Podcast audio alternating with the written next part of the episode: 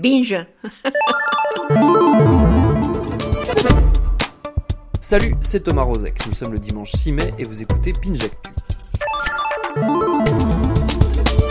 L'info du jour, elle est double et nous raconte des tonnes de choses sur les démocraties occidentales. Il ne vous aura pas échappé qu'hier à Paris se tenait un événement amplement relayé un peu partout, la fête à Macron.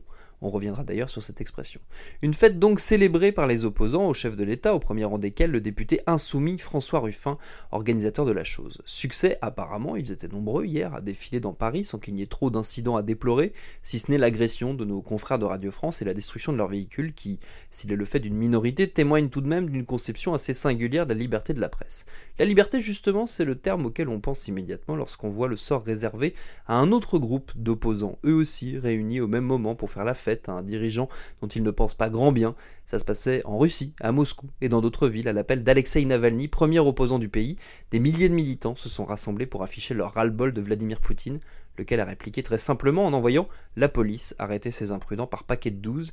Ils sont plus de 1600 à s'être ainsi fait cueillir et à avoir passé la nuit au poste. C'est périlleux de comparer deux situations, deux réalités qui bien sûr ne font appel ni à la même histoire, ni au même ressort, mais voir ainsi ces deux faits se répondre presque à 3000 km d'écart, ça ne peut que nous pousser à songer deux minutes à ce que liberté veut dire. Le hashtag du jour, il est lié directement à tout ce qu'on vient de raconter et il est aussi bien plus léger. Ce hashtag, c'est On ne dit pas. Alors pourquoi on ne dit pas? Eh bien parce que la secrétaire d'État Marlène Schiappa a jugé bon sur Twitter d'attaquer les opposants sur leur usage, selon elle imparfait, de l'expression la fête A. La fête de Macron eût été plus correcte, a-t-elle écrit. Hélas, elle s'est immédiatement fait reprendre, notamment par quelques linguistes patentés qui se sont employés à lui expliquer que d'une, faire la fête A était une expression certes familière, mais tout à fait reconnue dans la langue française, et que de deux, quand on donne des leçons, eh ben, on évite d'oublier un accent circonflexe à U, sinon ça fait désordre. Bref, de là est né un petit concours de blagues, plus ou moins lourdes, mais dont beaucoup nous auront fait sourire autour du hashtag On ne dit pas, parce que des fois, oui, mieux vaut ne rien dire.